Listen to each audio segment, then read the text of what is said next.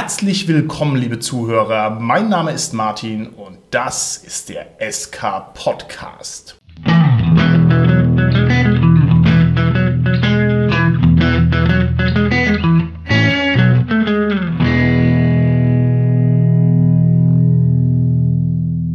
Bei mir im Studio sind meine lieben Gäste. Moment, im Studio, das stimmt heute nicht so ganz. Aufmerksame Hörer des SK Podcasts werden am Klang der Aufnahme sofort gemerkt haben, dass wir heute nicht in unserem Studio sind, sondern dass wir aus einem abgelegenen Tunnel der Kanalisation senden. Aus gutem Grund, wie sich gleich herausstellen wird. Jedenfalls, mit mir im Tunnel sind heute der Holger, der Carsten und der Dominik. Ja, hallo, der Holger hier. Hallo, hier ist der Carsten. Hi, hier ist der Dominik. Das Thema unserer heutigen Folge ist diesmal besonders düster, denn wir werden uns heute mit Cosmic Horror beschäftigen. Und um uns diesem Thema angemessen zu nähern, möchte ich zunächst mal euch fragen, wie schaut's denn bei euch persönlich aus? Könnt ihr einen Moment oder ein Ereignis benennen, bei dem sich eure Weltanschauung radikal verändert hat, wo danach euer Blick auf die Welt anders war? Also bei mir war das vor, ich denke, so einem halben Jahr oder so. Da habe ich mich mal ein bisschen intensiver mit der aktuellen Forschung in Richtung künstliche Intelligenz beschäftigt und was da so die Fallstricke und Zukunftshypothesen sind. Und ja, wenn man das sich mal wirklich vor Augen führt, wie da die Entwicklung ist, könnte passieren, dass der Mensch bald nicht mehr existiert. Und das ist dann schon ein bisschen, wenn es einem klar wird, grauenhaft. Soll das heißen, lieber Holger, dass mein Lochkartenrechner ein Schritt in die falsche Richtung war? Deiner bestimmt nicht. ich kann da mal was verlinken, dann interessante Artikel, aber auf eigene Gefahr lesen, sage ich da nur. Okay, der ist jetzt echt deep und dark, Holger. Carsten, erzähl mal was Heiteres. Ja, ich habe nicht was ganz so Erschreckendes wie der Holger. Bei mir war das schon vor 18 Jahren oder so, wo ich angefangen habe zu studieren. Das war so in den ersten Semestern, wo ich irgendwann gemerkt habe, dass ich eigentlich gar nichts richtig weiß im Leben. Also wir oftmals Sachen behaupten oder so und gar nicht wissen, ob das so ist. Dass man schon natürlich Experimente braucht, um erstmal bestimmte Theorien zu überprüfen, aber dass auch selbst die Ergebnisse von den Experimenten ja immer ein Unsicherheitsfaktor sind und das ja immer nur Wahrscheinlichkeitsaussagen sind, ob es eher so ist oder er anders ist. Und das geht mir jetzt heutzutage ganz oft, wenn ich Sachbücher lese oder Artikel lese, wo ich dann irgendwelche Behauptungen lese oder so und dann immer sage, wer, wer sagt denn, dass es überhaupt so ist? Nur weil es, weil es plausibel klingt, heißt doch lange nicht, dass das so ist. Das ist aber also, eine sehr schöne Darstellung. Das kann vielleicht der ein oder andere Akademiker unter unseren Zuhörern nachvollziehen.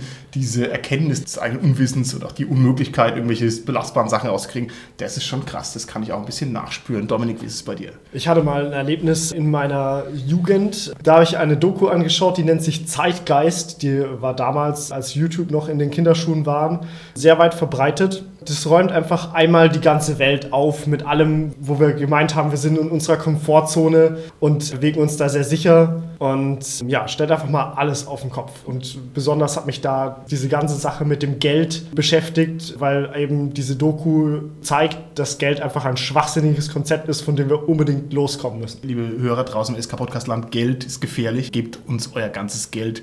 Sicher ist sicher. Bei mir haben sich letztmalig wirklich massiv viele Vorzeichen geändert, als ich mich mit dem Konstruktivismus beschäftigt habe. Also das heißt mit der Idee, dass die Welt vom Betrachter konstruiert wird. Dass also sozusagen die Vorstellung von der Realität einfach ganz stark gemacht ist und dass es also überhaupt nichts ontologisch Externes gibt, sondern dass es halt einfach an einem selber liegt, wie man die Welt wahrnimmt. Und das hat mich also lange, lange, lange beschäftigt. Wer es kennt, die Systemtheorie von Niklas Luhmann, das ist ein deutscher Philosoph, relativ moderner, der ist noch gar nicht so lange tot. Das ist harter Stoff, kann ich nur empfehlen. Okay, gehen wir ein Schrittchen weiter. Das war jetzt eher die Frage danach, wann man mal so einen Perspektivwechsel hatte, einen großen. Vielleicht kann der ein oder andere Hörer seine eigenen Perspektivwechsel noch dazu addieren. Jetzt, wenn wir schon über Cosmic Horror reden, müssen wir natürlich das Ganze noch ein bisschen verdüstern. Ich würde gerne von euch hier am Mikrofon wissen, ob es irgendeine größere, sagen wir mal, globale oder existenzielle Bedrohung gibt, die bei euch ernsthafte Beklemmungen hervorruft. Wie schaut es da aus? Die KI habe ich ja gerade schon genannt. Es gibt noch viele andere schreckliche Dinge, die im Universum passieren können, wo es einfach dann Schnipp macht und die Menschheit ist einfach mal weg. Zum Beispiel ein Gamma-Blitz. Das ist so energiereich, da sind wir dann halt einfach weg. Und wir würden es nicht mal merken, weil es einfach passiert. Sind es die Pulsare, die so rumkreiseln? Nein, das entsteht bei Supernova-Explosionen zum Beispiel. Okay. Das beruhigt mich ja dann in meiner Beklemmung und das ist die Überbevölkerung, dass wir irgendwann so weit überbevölkert sind, dass wir uns gegenseitig essen müssen, weil es nichts mehr anderes auf der Welt gibt als nur noch Menschen. Eat the rich to feed the poor. Das ist die einzige Lösung. Carsten, wie schaut es bei dir aus? Also interessant bei der Frage ist, wenn ich so in meine Vergangenheit zurückdenke, meine Jugendzeit, da war das wirklich mal eine Angst vom Atomkrieg. Das war auch gerade so in der Zeit von dem Kalten Krieg und wo dann so Filme wie The Day After auch im Kino liefen. Da habe ich wirklich Angst gehabt, es könnte einen Atomkrieg geben und irgendwelche Atompilze zu sehen vor der Haustür. Heutzutage ist es jetzt eher so die Angst ja, vor Kriegen, also zu sehen, wie universal eigentlich Kriege in der Welt sind. Wenn man sich irgendein x-beliebiges Land anschaut, es gibt, glaube ich, wirklich wenig Länder, wenn man die Geschichte zurückblickt, wo die letzten 100 Jahre kein Krieg war. Das ist, finde ich, schon was Erschreckendes, gerade wenn man jetzt in Europa jetzt oder auch weltweit so die Radikalisierung sieht, die gerade überall wieder so stattfindet. Okay, ich kann es insofern nachvollziehen. Ich habe auch viel zu jung dieses schöne Buch Die Wolke gelesen. Kommt ja von einer Autorin hier bei uns aus der Gegend und beschreibt ja auch das Atomkraftwerk, was hier bei uns in der, in der unmittelbaren Nähe eigentlich vor sich hin geglüht hat bis vor kurzer Zeit. Ne? Mittlerweile ist es abgeschaltet. Ne? Okay, also das kenne ich, diese Beklemmung. Ich möchte mal meinerseits noch was dazu beitragen, was jetzt nicht so global angelegt ist, eher so eine persönliche Beklemmung. Mir wird, je älter ich werde, immer klarer, was man so für persönliche Limitationen hat. Dass man letztlich aus seiner Haut nicht raus kann. Also der Tag hat nun mal, egal was ich mache, 24 Stunden, komme ich nicht raus. Ich habe so meine Fähigkeiten und meine Defizite und die werde ich nicht substanziell noch überwinden können. Und ja, dass also letztendlich das alles ein bisschen begrenzt und limitiert ist, dass einem also der Horizont gar nicht so wahnsinnig weit offen steht, wie man vielleicht denkt, wenn man etwas naiver ist. Das ist, was mich tatsächlich bedrückt. So, und jetzt die Kurve zum Rollenspiel, diesmal mit der Brechstange. Was war euer letztes Rollenspielerlebnis aus dem Bereich Horror? War bei mir auf der Anrufung, also der Cthulhuiden Horrorcon in Deutschland, wo ich mehrere Cthulhu-Abenteuer sowohl gespielt als auch geleitet habe. Und ein Abenteuer, das war auch das letzte Abenteuer, was ich da gespielt habe. Da war ich quasi so als Statist oder so NSC dabei. Da ging es einfach um eine Party in Mallorca in der Jetztzeit am Strand. Und da waren wir erstmal Statisten, haben diese Strandparty gespielt und dann ging es in einen Club rein, der eröffnet wurde. Und ich glaube, so hieß auch das Abenteuer, so The Green Deep. Und dann sind da dann ganz obskure Sachen in diesem Club dann passiert. Ja, also das war so, wow, also hat natürlich auch mit dem Meer zu tun gehabt und mit der Farbe Grün zu tun gehabt und das war toll gemacht. Das war also wirklich so mit ganz viel live gespielt. Von denen, das waren fünf Spieler der insgesamt, die das gemacht haben, für eigentlich vier Spieler mit einer ganzen Reihe noch von Statisten zusammen. Und was da alles wow. so passiert ist, das war schon krass. Also es war eigentlich eine, so eine Rollenspiel, also eine Pen-and-Paper-Convention gewesen, aber das war halt schon also ziemlich live inszeniert und wow, also das war schon toll, das zu erleben, diesen Wechsel einfach ja, von dieser Party-Mallorca-Stimmung, Ballermann 6, ja, Sangria trinken und so und, und diese schreckliche Musik, die wir auch gehört haben. dann in diesen Club rein und dann, was da dann wirklich an ja, Cthulhu-Horror dann auf einmal dann sich gewandelt hat. Erst war es ja auch noch diese Partystimmung im Club irgendwie und dann war es was ganz, ganz anderes. Ich beneide dich um deine coolen Rollenspielerlebnisse, Carsten. Das klingt immer mega spektakulär. Wie viele Spieler? Fünf? Ja, fünf Spieler da, vier Spieler und ich glaube so 20 Statisten waren wir. Fünf Spieler da wahrscheinlich deswegen, weil du wie damals bei DSA alles schon durchgespielt hattest und du brauchst also gleichzeitig mehrere Spielleiter, um sozusagen den hohen Level deines Hochleistungsrollenspiels noch durchzuhalten. Ja, die haben halt, die haben das sich zusammen ausgedacht. Der eine hat wirklich nur um diese Statisten, um, um die Mallorca-Party gekümmert. Das war einfach eine Kulisse für die Spieler, wo die da gekommen sind. Die haben schon woanders angefangen zu spielen. Dann hatten die eine Zeitung gemacht, ja. Die hatten eine Mallorca-Zeitung gemacht, die, die vorher schon auf der Con auslag, die auch jeder lesen konnte, auch natürlich die Spieler. Und wo halt auch schon Hinweise für das Abenteuer waren und so. Die haben das halt wirklich auch schon größer inszeniert. Also für, ja, für vier Leute. Das ist ein tolles Erlebnis, da auch allein als Statist dabei gewesen Respekt, zu sein. Respekt. Und das war halt total unerwartet für mich, muss ich sagen. Also das war halt das Schöne. Ich war ja nur Statist eigentlich und ja, habe da trotzdem so viel mitnehmen können. Das war für mich das, das Coole. Ich war ja gar kein Spieler, ich war einfach nur ein Statist. Okay. Nicht ganz so horrorreich wie Ballermann-Musik war bei mir mein letztes Rollenspielerlebnis. Und zwar war das ein DSA-Abenteuer, das ein Freund von mir geschrieben hat und das auch geleitet hat. Und da war eben der sichtbare Horror die ganze Zeit, dass ein Komet auf eine Stadt fällt, die aber zum Glück magisch abgeriegelt war, sodass wenn dieser Komet runterkommt, nur diese Stadt zerschlägt. Und man hat quasi diesen Komet die ganze Zeit gesehen, wie er immer näher kommt. Und das war schon sehr beklemmend und ein sehr starkes, existenzielles Gefühl der Hilflosigkeit. Okay, erinnert mich an einen Roman von Terry Pratchett, wenn ich ehrlich bin. Da gibt es einen, wo der Komet kommt. Ist es ein publiziertes Abenteuer, Dominik? Nee, nee, ist kein publiziertes mhm. Abenteuer. Es ist ein privates. Ich sehe schon, das wird jetzt vom Höhepunkt, den der Carsten am Anfang schon gebracht hat, jetzt sind wir weiter runter. Nee, ich habe auch auf der letzten Con, wo ich war, ein Cthulhu-Abenteuer gespielt. Das habe ich auch schon mal erwähnt gehabt in einer anderen Folge. Das war einfach dieses Cthulhu im Mittelalter, wo wir als Söldnertruppe ein paar Mönche zu einem Kloster begleiten und dann passieren da halt schlimme Dinge. Okay, gut. Ich habe zuletzt gespielt beim Dominik, der das gespielt hat, war großartig. Tales of the Scarecrow, ein wunderschönes Kornfeld-Gruselabenteuer von Lamentations of the Flame Princess. Fand ich super gruselig, hat gut funktioniert.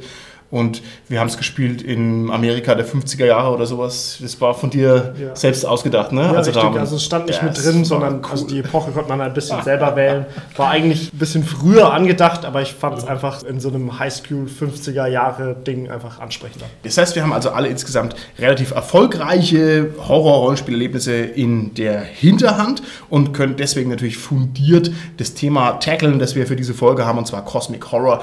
Denn Cosmic Horror ist ja nun nicht das gleiche wie Horror. Und da müssen wir also mal ganz kurz ein bisschen drüber sprechen, was denn Cosmic Horror eigentlich ist. Zunächst möchte ich mal vorneweg schicken, dass ich der Meinung bin, es ist ein absolut würdiges Thema, Cosmic Horror, denn ich habe den Eindruck, dass das gerade wahnsinnig am Kommen ist. Ich weiß nicht, wie das bei euch ist. Also mittlerweile ist es sogar schon in den Mainstream-Medien angekommen. Wir werden noch ein paar spezielle Sachen davon aus dem Hut zaubern und nochmal ein paar konkrete Beispiele dafür liefern. Aber ich denke, das ist gerade schwer am Kommen. Also es ist gut, wenn man hier ein bisschen Ahnung hat davon.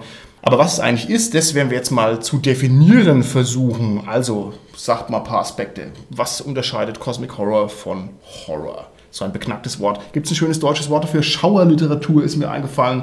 Passt irgendwie nicht, ne? Schauerrollenspiel klingt komisch. Vielleicht müssen wir doch Horror sagen. Gruselrollenspiel. Gruselrollenspiel finde ich super. Hm, Sehr schön. Also, was ist es? Für mich ist der Hauptaspekt dieses Cosmic Horrors einfach diese Bedienung der Superlativen. Einfach immer noch größer und noch mehr zu liefern, was sich keiner mehr vorstellen kann. Okay, alles klar. Man muss es ja jetzt in Abgrenzung zum normalen Grusel so ein bisschen definieren. Und der normale Grusel ist ja einfach dieses, ist ein bisschen blöd, wenn man es jetzt sagt, das normale, übernatürliche. Also sagen wir mal, nein, also was einem halt so in der Realität gegeben wird, also woran Menschen glauben, ne? also die Hölle zum Beispiel, der Teufel, das geht ja in Richtung Horror oder dass Geister existieren, solche Sachen. Also was in Anführungsstrichen normal ist noch. Und der Cosmic Horror geht darüber hinaus, indem er so ein bisschen mehr noch mit Urängsten spielt. Zum Beispiel der Angst davor, dass man eigentlich unbedeutend ist. Geht in Richtung Nihilismus zum Beispiel. Ja, auf alle Fälle. Also Nihilismus, Pessimismus würde ich auch sagen. Und dieses Gefühl, unbedeutend zu sein, ist auf alle Fälle ganz, ganz wichtig. Also das Gefühl, irgendwelchen schrecklichen Gewalten hilflos ausgeliefert zu sein, ist eben was anderes als Huibudes Schlossgespenst, sondern Rassels mit seinem Schlüssel im Dachgeschoss. Das ist halt ganz was anderes, wie zu sagen, okay, es gibt Sternengötter, die riesengroß sind und unendlich mächtig und die ignorieren mich einfach. Ja, ich bin für die nicht mal wichtig. Das ist, glaube ich, sehr wichtig. Ein weiterer Aspekt, der da mit reinspielt, das passt ja auch ganz gut zu dem, was ich am Anfang gesagt habe, dass ich irgendwann gemerkt habe, ja, eigentlich weiß ich gar nichts richtig in der Welt. Und beim Cosmic Horror ist es ja so, dass man irgendwann erkennt, dass die eigenen Grundannahmen, Hypothesen, die man so über die Welt, über die Realität hat, dass die halt überhaupt nicht zutreffen, dass die vielleicht sogar auf ganz lächerliche Art und Weise einfach total falsch sind. Ja, ja. Das ist alles, an was man glaubt, an was man sich so festhält gedanklich, dass es halt einfach Quatsch ist. Das ist eben eine ganz andere Erschütterung als jetzt hier das Schlossgespenst auf dem Dachboden, obwohl natürlich, wenn ich mir das überlege, plötzlich existieren Geister wirklich, das wäre schon auch eine saftige Sache. Aber es ist eben was anderes, als wie wenn ich merke, meine Realität ist nur eine dünne Kruste über irgendwelchen unglaublichen Sachen. Genau, weil es viel, viel umfangreicher ist und Ja. viel, viel tiefer geht, Ja. Mhm. als jetzt nur Geister vielleicht zu erklären, weil es wirklich das, das ganze Weltgefüge, das ganze Konzept, das ich von der Welt habe, von meinem Dasein letztendlich habe oder das Dasein aller Menschen, weil das halt dann auch vielleicht sogar ja, belanglos ist oder dann Mhm. pervertiert wird. Ich hatte mal eine coole Horrordiskussion, äh, Outtime, nach einem Horrorabenteuer. Und zwar, ob man mittlerweile wirklich noch erschrecken würde, wenn einfach ein Geist vor einem stehen würde oder ein Zombie oder sonst irgendwas. Oder ob wir nicht mittlerweile so abgestumpft sind, dass wir sogar das irgendwie hinnehmen würden. Ich komme aus Oberfranken, da gibt es die Stadt Kulmbach, da gibt es ein Bierfest. ich glaube, ich habe in meinem Leben echte Zombies gesehen, so spätestens am dritten Tag. Ja. Also, ja. Nee, aber das ist eine gute Frage. Weiß ich nicht. Also, ich bin durchgeglüht von vielen Dutzend Jahren First-Person-Shooter spielen. Keine Ahnung. Nein, natürlich würde ich mich erschrecken, wenn ich einen Zombie sehe. Carsten, was, wer bei dir der wird sagen, haha, ich mache einfach das Necronomicon auf und Zauber Verderben von Seite 47, erster Absatz. Und ich, weg ich, ist möchte, er. ich möchte nicht wissen, wie viele Leute vielleicht schon mittlerweile auf der Welt gestorben sind, weil sie sich als Zombie letztendlich ja geschminkt und verkleidet haben und die falschen Leute erschreckt haben. wow, Also- genau. Genau, Menschen, die keine Rollenspiel kennen und keine Fantasy und Fiction konsumieren. Okay, also wenn wir es vielleicht nochmal zusammenfassen. Cosmic Horror ist nicht normaler Horror, sondern es geht um schreckliche Gewalten, die größer sind als einer selbst. Man selbst ist belanglos und man ist dumm und man steht also Dingen gegenüber, die einfach nicht fasslich sind und vor allem steht man denen völlig chancenlos gegenüber. Und zwar katastrophal chancenlos. Ja, Ich kann also eben nicht das, wie heißt es, Ektometer hinschmeißen, huh? who, who we gonna call? Ghostbusters? Holger, du weißt sowas. Was muss ich auf den Boden schmeißen und draufdrehen, damit es aufgeht und den Geist saugt rein? Die Geisterfalle. Die Geisterfalle.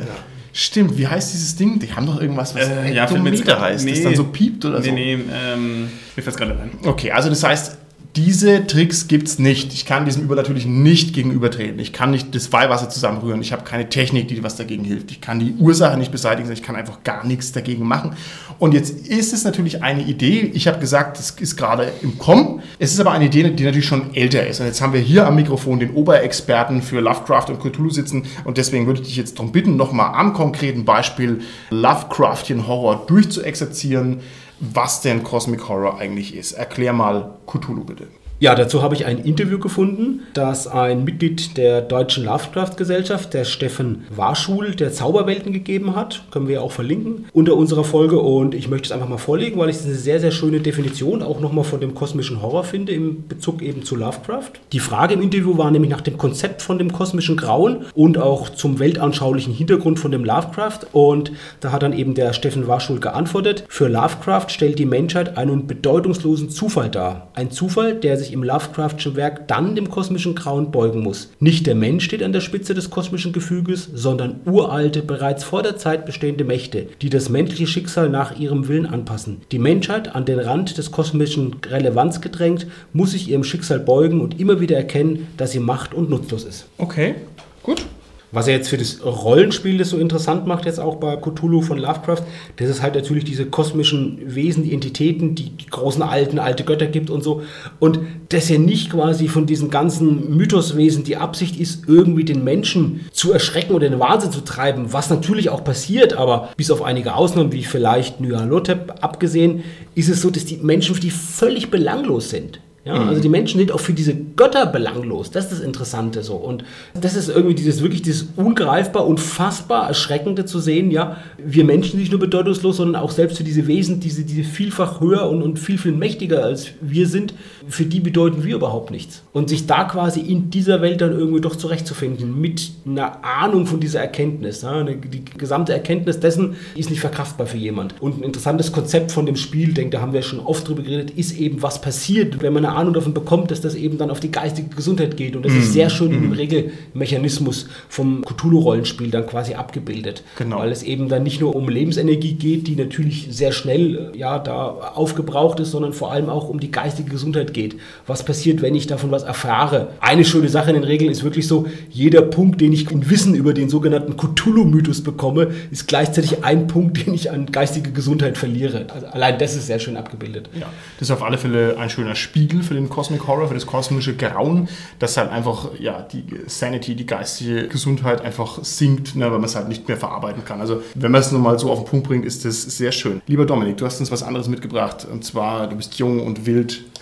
Lovecraft ist 100 Jahre alt, da pfeifst du drauf. Welches Cosmic Horror Setup kennst du? Also ich spiele jetzt schon seit 15 Jahren Warhammer 40k und das begeistert mich einfach, seitdem ich das erste Mal irgendwie damit in Berührung gekommen bin. Warum? Warum begeistert dich das? Dass das einfach mal ein bisschen gedreht ist, dass die Menschen nicht so wichtig sind wie in den ganzen anderen Sachen und dass alles so klein ist und alles so unwichtig, jedes Einzelne und es einfach so einen riesigen Masterplan dahinter gibt, das einfach immer in Zerstörung endet, egal wo man hinguckt und aber trotzdem halt noch existiert, einfach nur um überall schrecklich zu sein.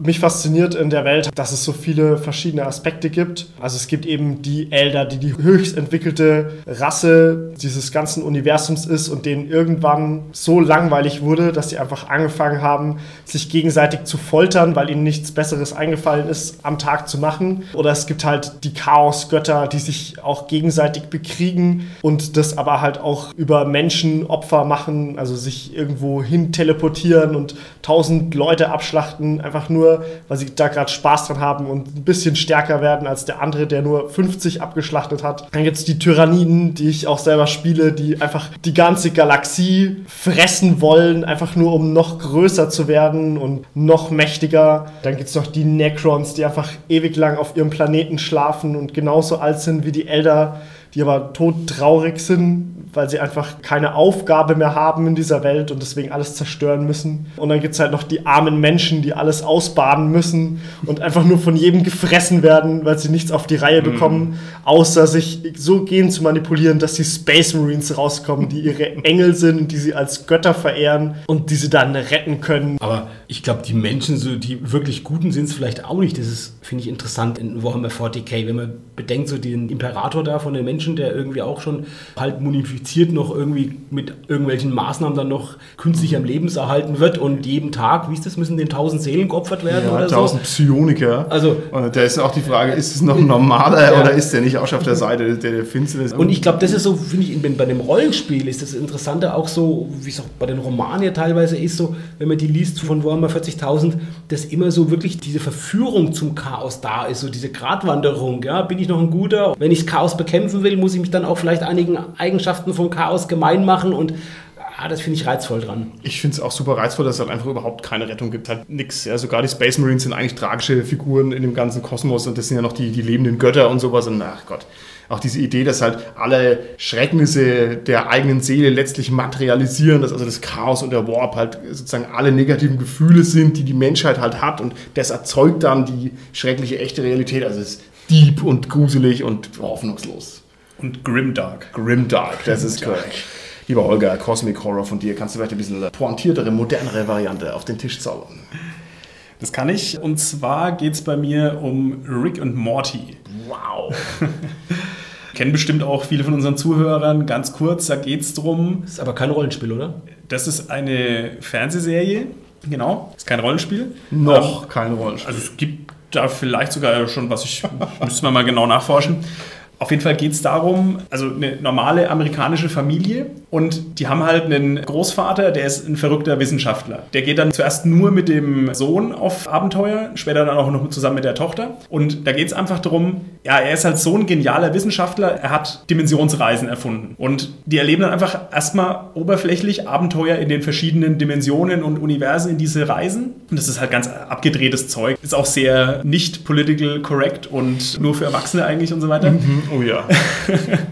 Auf jeden Fall, das ist so die erste Ebene einfach. Ne? Also die sind halt unterwegs irgendwo immer und erleben da irgendwelche Abenteuer, die auch ähm, immer so ein bisschen so einen moralischen Kern haben, sage ich mal. Und dann geht es aber teilweise halt immer tiefer runter ne? Mhm. in den Existenzialismus, Nihilismus. Also irgendwann, ich glaube, ist es am Ende der ersten Staffel, da machen sie halt einfach einen dummen Fehler und dann geht die Welt kaputt. Und dann bricht halt eine Seuche aus, die alle Menschen in schreckliche Monster verändert und haben zwar das Gegenmittel genommen, aber können halt die anderen nicht mehr retten und die Welt auch nicht mehr retten und dann sagen sie halt einfach, naja, wir können ja in ein anderes Universum reisen. Wir reisen jetzt einfach in ein anderes Universum, wo zufälligerweise, weil es gibt ja eine unendliche Anzahl an Universen, wo zufälligerweise gerade vor fünf Minuten unsere Doppelgänger gestorben sind und wir nehmen einfach deren Platz ein. Dann wirst du dir halt bewusst, ja, es gibt unendlich viele Universen, halt auch eins, wo ja, gerade ja. das passiert und eigentlich ist alles austauschbar und und so weiter und so weiter. Und damit spielt es halt sehr stark. Das hast du sehr schön zusammengefasst.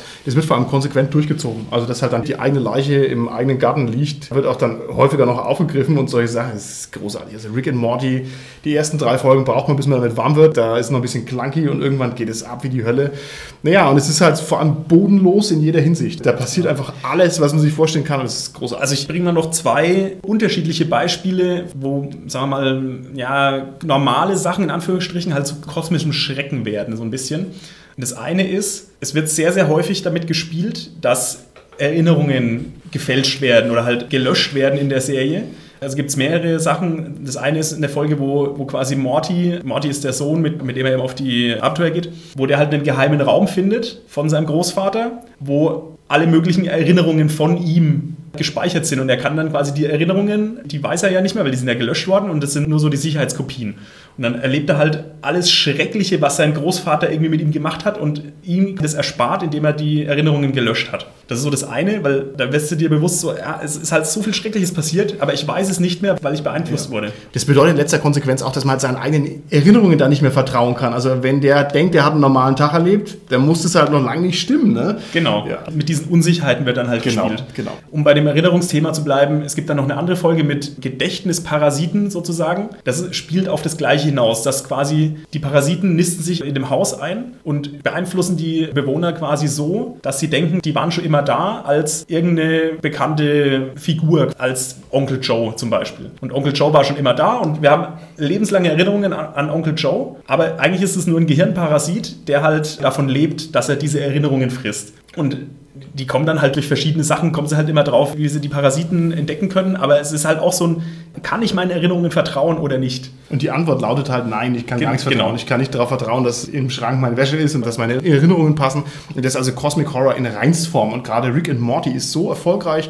Also wer es noch nicht kennt, muss da mal reingucken. Und wie gesagt, wir brauchen ein bisschen, bis man da auf den Speed-Level der Folgen auch drauf kommt. Das ist sehr schnell, aber es ist absolut wert. Ja, und was ich bei Rick and Morty zum Beispiel auch noch sehr gut fand, ist, dass es halt auch viele Sachen aufnimmt, die schon mal so ein bisschen in der realen Welt angeschnitten waren oder die auch zum Beispiel früher mal in den Folgen angeschnitten waren und die dann einfach aufs Extreme bilden. Zum Beispiel hat dieser Rick, der super schlau ist, diesen Morty nur dabei, dass er von anderen Ricks nicht auffindbar sein kann, weil der Morty eben so dumm ist, dass sich die Gehirnwellen so überlagern, dass er normal schlau wirkt. Und somit baut sich ein sehr böser Rick eine Kuppel aus lauter Mortys, die die ganze Zeit gefoltert werden. Das bildet dieses Cosmic Horror halt so gut ab, weil es halt so dieses Extremste ist. Ich kann da nur noch ein paar Mosaiksteinchen nachreichen. Ich will jetzt auch gar nicht noch weiter in die Länge ziehen. Wir haben jetzt schon viel gehört. Lamentations möchte ich nicht nochmal referenzieren. Da habe ich schon viel und lang genug drüber geredet. Nur vielleicht eine Sache. Der Cosmic Horror in Lamentations ist so schlau, dass er sogar den Rahmen der Abenteuer bricht. Also man würde erwarten, schlimme Dinge passieren im Abenteuer, den Spielfiguren. Aber es gibt eben auch Abenteuer, die dann sozusagen denjenigen, der das Abenteuer liest, verfluchen und solche Shenanigans passieren, dass man also dann als Leser plötzlich drin ist in der ganzen Sache und das ist also auch sehr clever. Dafür liebe ich den James Reggie, der eben auch da tricksen kann mit der vierten Wand. Ich glaube, du spielst jetzt auf den Twinkling Star an. Und was da das Schöne ist, das ist ja wirklich was, was sich direkt auf den Spieler da auswirkt. Und der verflucht den ja nicht nur im Prinzip narrativ, sondern der verflucht den halt auch von der Spielmechanik her Ja, und sagt, ja. pass auf, weil du jetzt verflucht bist, musst du als Spielleiter im nächsten Abenteuer, das du leitest, jetzt folgendes machen. Und dann gibt es eine Tabelle und du musst dann mit W6 würfeln und Ja, du musst dann quasi den Spielern oder den Figuren quasi Hilfestellung geben, die in dem Abenteuer, was du dann zukünftig leiten wirst, gar nicht vorgesehen sind, aber die jetzt in dem Abenteuer quasi dadurch determiniert sind durch den Würfelwurf. Das Ja. finde ich so clever gelöst. Also, dass es wirklich eine Spielmechanik ist. Und ich hatte wirklich, wo ich es gelesen habe, wirklich so ein Gefühl von Cosmic Horror auch gehabt in dem Moment. ja. Weil es auch völlig unerwartet kommt. Völlig unerwartet. Ich habe es übrigens durchgezogen, ich habe das also gemacht. Ich habe dann im nächsten völlig unterschiedlichen Abenteuern meinen Spielern diese Boni gewährt und jetzt bin ich wieder frei. So, so schaut's aus. Was waren das für Boni? Wir können es jetzt doch nicht spoilern. Ja, Ja, da das muss ist man doch durch. bestimmt, also so wie ich Lamentations of the Flame Princess kenne, war das eine dreiseitige Tabelle, mit der man mit 4 W100 drauf werfen muss. Das ist sehr schön und da kennst du sehr viel von Lamentations, aber das war tatsächlich nicht der Fall. Ich kann es halt schlecht spoilern. Ich kann auch den Namen des Abenteuers nicht sagen, aber nur deswegen, weil wir ein jugendfreier Podcast sind. Bezieht sich das dann nur auf das nächste Lamentations-Abenteuer oder Nein, egal nein, welches System? Auf egal welches System Ah, okay. und das muss man machen, wenn man anständiger Spielleiter ist. Auf alle Fälle. Das ist auch Cosmic Horror halt nur mal mit einem schönen Twist. Ansonsten ist mir jetzt noch eingefallen, Ash vs. Evil Dead ist eine großartige Serie, die ist irgendwie ab 32, so durch ist die. Aber das ist eben auch Necronomicon at its best und halt auch echt alles, was du denkst, ist falsch und macht einen riesen Spaß, sich das anzugucken. Kann ich nur empfehlen. Im Prinzip ist es ja erstmal eher sehr trashig, dieses Ash vs. Evil Dead. Und das wirkt erstmal sehr gewöhnlich trashig. Aber wie du gesagt hast, was mir dann sehr gut gefallen hat, je weiter es geht, desto mehr tun dann die ganzen Konzepte, die es in der Welt quasi gibt, dann verdreht werden oder noch in einem anderen größeren Ja, zusammengestellt ja, werden oder so. Nee, die ist gar nicht so klein, die Geschichte, wie du am Anfang vielleicht gedacht hattest. Ja? Genau, also das nur mal als kurzes Potpourri an Cosmic Horror Sachen, die vielleicht bekannt sind. Und das ist auf alle Fälle eine Sache, die sollte man sehr ernst nehmen. Und das ist auch unglaublich erfrischend. Also wer mal eine Abwechslung braucht aus seinem Rollenspiel-Business, der sollte mal gucken, ob er nicht im Bereich Cosmic Horror sich was Zugängliches raussucht. Okay, Meine Frage an euch. Ist Cosmic Horror vielleicht das wahre Rollenspiel? Ich hatte es schon mal angedeutet am Anfang dieser Folge. Wenn ich mir die alten D&D Classics angucke, dann geht da die Luzi und das ist alles, aber es ist nicht sauber simuliert. Das heißt, du gehst im Dungeon in einen Raum und in diesem Raum kann wirklich alles sein. Fliegende Fische, der Raum ist voller Wasser, der Raum existiert nicht, die Schwerkraft existiert nicht, was auch immer. Also maximaler Nonsens. Was sagt ihr zu der These? Ist es vielleicht das wahre Rollenspiel? Also ich glaube, so manchmal ist es echt lustig, weil man halt auch oft drüber lachen muss. Ich finde auch immer noch die Szene in das Leben des Brian mit dem UFO, finde ich auch immer noch lustig. Ich kann immer noch drüber lachen.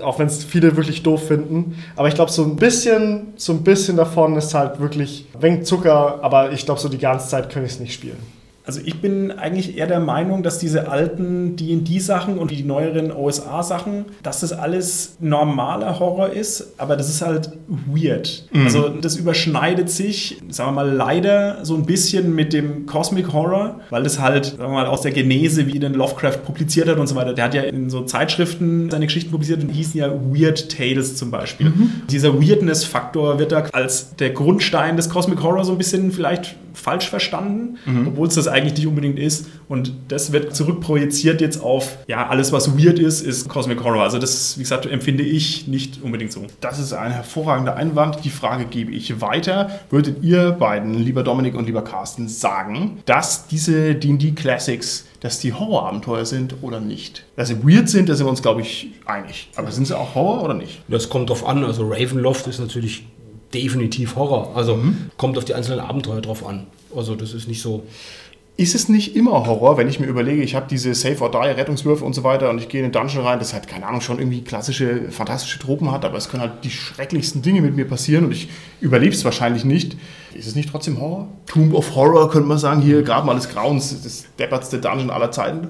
Das hängt ein bisschen, glaube ich, vom, vom System ab und wie ich spiele. Also, wenn ich mir vorstelle, dass ich das jetzt in real machen würde, für mich persönlich wäre das auf jeden Fall ein riesengroßer Horror natürlich. Für meine Spielfigur aber wäre es wahrscheinlich auch, aber, aber für mich als Spieler, der die Spielfigur führt, ist es halt einfach ein Rollenspiel, okay. wo ich halt okay. gucke, was ich mit meinen Zaubern jetzt und mit meinen Fähigkeiten genau. vielleicht jetzt schlagen kann oder nicht. Dann ist es da in dem Erleben dann für mich als Spieler nicht unbedingt Horror. Es ist also eher herausforderungsorientiertes Rollenspiel, nicht Cosmic Horror. Gut. Ich möchte noch einen weiteren Einwand bringen und zwar, die Sachen erscheinen ja nur dem Spieler weird, weil die Sachen existieren ja in der Welt von DD zum Beispiel. Und in der Welt von DD gibt es dafür Erklärungen. Für den Spieler mag es dann weird erscheinen, muss ja nicht Horror sein, aber es ist trotzdem noch irgendwie seltsam, aber es gibt dann innerweltlich eine Erklärung dafür. Da stimme ich dir nicht zu, aber es kann daran liegen, dass ich einfach nicht alle DD Classics auswendig kenne. Ich kenne viele, aber nicht alle. Mir kommt es ganz oft wie random Shit vor, was da in den Abenteuern drin steht.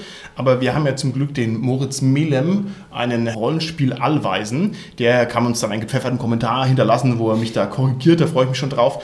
Der Moritz Melem hat übrigens seinerzeit noch selbst mit dem Gary Gygax Rollenspiel gespielt oder zumindest mit dem sich unterhalten und da muss ich sagen, hands down, ja. Also wir sind ein unbedeutendes Staubkorn im Kosmos der schrecklichen großen alten Rollenspielgötter und haben eigentlich nichts zu melden.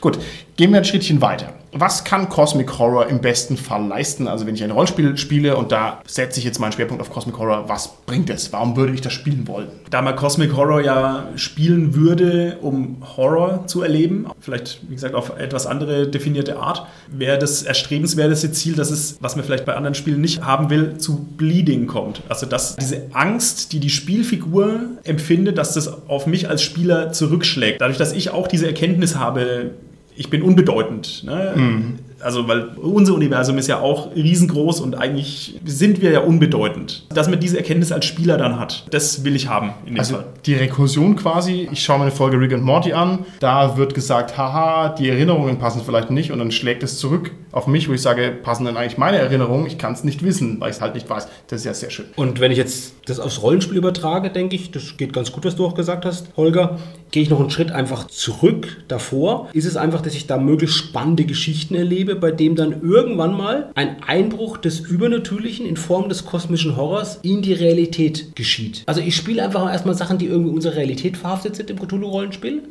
Dann passiert aber irgendwas, was eben nicht mehr zur Realität passt. Und was genau eben dann dieses Bleeding, wie du jetzt vielleicht gesagt hast, im Idealfall auslöst, der mich auch wirklich dann als Spieler auch gruselt. Für mich macht dieser Cosmic Horror mit diesen stärkeren Hürden, sag ich jetzt mal, weil halt alles ein bisschen krasser ist, macht für mich auch den Reiz aus, dass man dann auch meistens mehr Möglichkeiten hat. Also auch sich ein bisschen von der normalen Herangehensweise lösen kann, die man halt irgendwie schon dreimal gemacht hat, da ein bisschen von lösen kann, weil meistens, wenn es halt irgendwas Übernatürliches gibt, was alles beherrscht, dann gibt es da irgendwie auch so eine Connections dazu. Also ähnlich wie es jetzt in Cthulhu zum Beispiel ist, dass man dann auch sagen kann, man spielt jetzt irgendwie so einen Magier und nimmt dann so ein Staubkorn dieses Cosmic Horrors in sich auf und ist dann vielleicht ein bisschen bedeutender und versucht sich da dann langsam ranzutasten. Und das schlägt halt dann Türen auf, die man nicht immer hat. Und Cosmic Horror ist dann nochmal mehr. Es wird halt immer krasser und es schaukelt sich dann so lange hoch, bis wir dann im Warhammer-Universum sind. Ein paar andere Sachen können wir noch hinzufügen, beziehungsweise sie verbinden das bereits von euch Gesagte. Cosmic Horror produziert normalerweise ordentliche Sense of Wonder, einfach weil die Skalierung so hoch ist. Es sind spektakuläre Herausforderungen, wenn ich also mich mit solchen Sachen anlege und da wahrscheinlich auch dran scheitere. Also es ist ein würdiges Ziel, ein würdiger Preis. Ich rette keine Katze aus Bäumen, sondern es geht um viel mehr. Und natürlich sind die Erlebnisse, die man dabei hat, erinnerungswürdig, weil die also auch nachhängen. Also dieses Gefühl der Bedeutungslosigkeit ist einfach ein sehr einprägsames Gefühl. So, wir machen weiter mit der berühmten SK-Podcast Thesen Time und wir laden alle Hörer dazu ein, kurz nachdem ich die These formuliert habe, dazu in Gedanken Ja oder Nein zu sagen, denn genau das müssen die Mitglieder meines Casts im Kanalrohr jetzt ebenfalls machen. Und wie immer gilt, eine Larifari-Holger-Antwort ist erstmal verboten zur Schärfung der Antworten. These Nummer 1. Cosmic Horror führt zwangsläufig zur völligen und kontraproduktiven Demoralisierung der Spieler. Carsten, stimmt es oder stimmt es nicht? Nicht, wenn die Spieler die richtige Erwartung haben, was normalerweise, wenn man mit Cthulhu spielt und Leute da sich melden, da mitspielen wollen, der Fall ist. Dann wissen sie ja schon, was sie erwartet und dann werden sie nicht demoralisiert. Wenn ich aber erwarte, dass ich demoralisiert werde, weil ich nichts machen kann? Ja, das ist ja, dann wirst du ja nicht demoralisiert, weil dann, dann du willst ja, und, genau, und trotz dieser Erwartung spielst du ja mit, also gewinnst du ja dem irgendwo was ab. Dominik? Ich glaube, über längere Zeit stimmt es definitiv. Deswegen habe ich auch schon gesagt, Cosmic Horror mal so ab und zu ist cool. Längere Zeit geht halt nicht, sonst fällt man da irgendwie in die Untiefen der Wahrheit. Olga, du musst das auflösen. Demoralisiert die Spieler ja oder nein? Jetzt wollte ich eigentlich eine Larifari-Antwort bringen, aber ich darf ja nicht. Nein, du darfst nicht. Ich denke, die Antwort von Dominik trifft schon zu, dass es mit der Zeit natürlich demoralisiert. Wenngleich auch Carsten Mitrecht hat. Also Da muss ich dir das Wort an dieser Stelle abschneiden. Die Antwort ist, es demoralisiert die Spieler natürlich nicht, denn diese existenziellen Fragen, die Cosmic Horror produziert und provoziert, das sind natürlich auch die echten Fragen des Lebens. Das heißt, man kann sich gar nicht genug damit beschäftigen, weil es halt einfach wichtige Sachen sind, wohingegen den Drachen aus der Drachenhülle rauszulocken, das ist ja Nonsens. Aber halt Existenzialismus ist ernst. Oder ist es dann vielleicht auch wie bei dir, Martin, dass du einfach als Spielleiter demoralisiert wirst, weil du halt hinsetzen kannst, was du willst und deine Spieler machen es halt trotzdem tot? Nächste These. Cosmic Horror überspannt den Bogen. Wer ein einziges Mal die Existenz der alten Götter bei Cthulhu erkannt hat, der kann kein normales Leben mehr führen. Ist es so? Ist es nicht sofort absurd, sobald es Cosmic Horror ist, weil es einfach zu krass ist? Aus Perspektive des Investigators ist es vielleicht einfach eine Herausforderung, trotzdem zu versuchen, irgendwie wieder so einigermaßen ins Leben zurückzufinden oder sein Leben entsprechend jetzt dieser neuen Erkenntnis nach auszurichten. Was das Cthulhu-Rollenspiel ja macht, ist durch diesen Mechanismus der geistigen Stabilität die man natürlich ja verliert mit dieser Erkenntnis, ist es aber auch prinzipiell möglich, ja durch bestimmte Aktionen auch wieder geistige Stabilität zurückzugewinnen und dadurch quasi auch im Regelwerk abgebildet irgendwo wieder einen Beleg zu haben dafür, dass man auch wieder ein Stück weit wieder ins Leben zurückfindet und das doch noch weitergehen kann. Also man dann unter Umständen vielleicht doch noch neue Abenteuer spielen kann, wobei es auch schon Investigatoren gab, die halt einfach nicht, nicht mehr spielen konnten, weil sie keine Lebenspunkte mehr hatten, sondern weil sie halt von der geistigen Stabilität auch irgendwann zu viel verloren haben und dadurch in geistige Umnachtung geraten sind. Dominik, hat der Carsten Ja oder Nein gesagt? Ich habe es nicht richtig verstanden. Ich glaube, der Holger hat inzwischen reingequatscht. Weißt du eine Holger-Antwort? Dominik, was würdest du sagen? Nee, ich würde sagen, die wahre Essenz dieser These ist ja, dass wenn man halt weiß, dass Cthulhu wirklich existiert, dann kann man sehr wohl noch ein normales Leben führen, weil dann muss man halt einfach sagen, pff, ich gehe erstmal Teller abwaschen und meine Wohnung putzen, weil was anderes kann ich eh nicht machen. Okay, interessant. Ich würde genau nicht meine Wohnung putzen, aber gut, ja. Ich würde sagen, es überspannt den Bogen nicht. Weil du hast ja dann immer noch die Möglichkeit, Cthulhu zu huldigen. Okay, Okay. That Ja, was unexpected. Nein, also ich meine, es wird ja quasi aktuell nur so dargestellt, du kannst kein normales Leben mehr führen. Gut, vielleicht ist es dann kein normales Leben im Sinne von normale Menschheit, aber für dich definiert sich ja der Normalheitsgrad um, sozusagen. Für dich ist es dann ja normal, Cthulhu anzubeten zum Beispiel. Okay, die korrekte Antwort lautet nein. Denn das Leben ist ja ein Leben, das man angesichts schrecklicher Gewalten führt. Wir sind ja unbedeutend im Kosmos und ich gehe ja trotzdem jeden Tag arbeiten. Ja, also in Wirklichkeit ist halt wurscht. Dann sagt Ja, man, okay. Schub-Nigorat, Dankeschön, Schub-Nigorat ist halt da und der König in Gelb, naja, Mai. Das ist nur noch mehr Cosmic Horror in einem Universum, das ohnehin schon randvoll ist mit Cosmic Horror. Wow, das ist eine düstere Folge. Nächste These. Cosmic Horror neigt dazu, zu, zu einer bloßen Aneinanderreihung von Blödsinn zu werden. Also neigt es dazu? Ich meine, es ist nicht immer so klar, aber neigt es dazu, ja oder nein? Ja. Dankeschön, Carsten.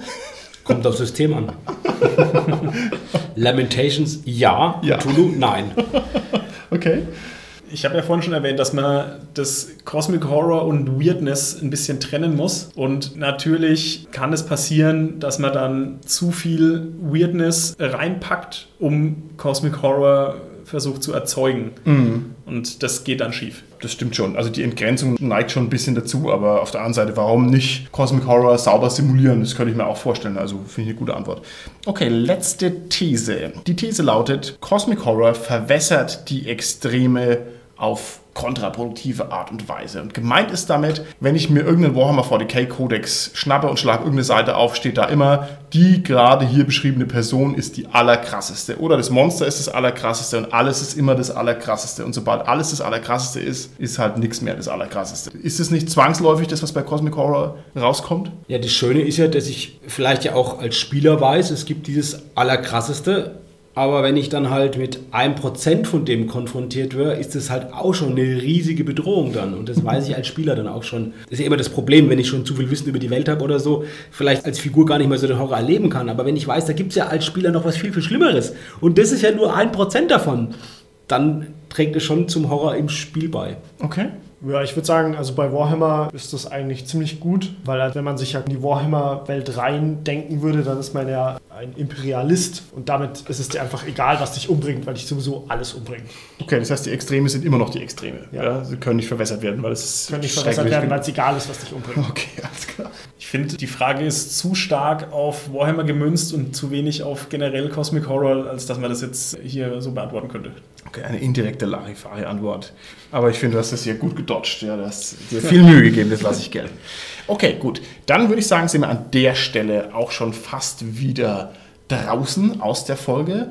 Jetzt müssten wir vielleicht noch mal ein, zwei Gedanken an den Lovecraft verwenden. Und zwar ist der Lovecraft ja doch irgendwie der Urvater von Cosmic Horror. Vorausgesetzt, es gibt nicht viele andere Autoren, die das schon vor ihm gemacht haben und wir kennen sie nur nicht. Die Möglichkeit besteht ja, es wird ja nicht jeder bekannt, ist ja nicht alles überliefert. Aber wenn wir mal sagen, der Lovecraft ist der zentrale Typ für Cosmic Horror, dann bleibt ihm auf alle Fälle das Verdienst, ein neues Genre erschaffen zu haben. Also nicht nur Horror zu machen, sondern Cosmic Horror, das ist schon echt eine spektakuläre Leistung. Und diese Leistung werde ich hiermit dem Lovecraft gleich tun, ja, indem ich nämlich einfach nicht nur Cosmic an das Horror ranklebe und dann ein neues Genre erfinde, sondern ich erfinde hiermit das Genre der Cosmic-romantischen Komödie. Ja? Wow. Cool, hä? Wow. Da, da bin ich ja mal sehr gespannt. Ja, okay. Okay. Cool, cool. Also ich habe es als Erste gesagt, wenn es dann in 100 Jahren genauso berühmt wird, dann ähm, ja. So, also gut, dann bis zum nächsten Mal. Tschüssi. Tschüss.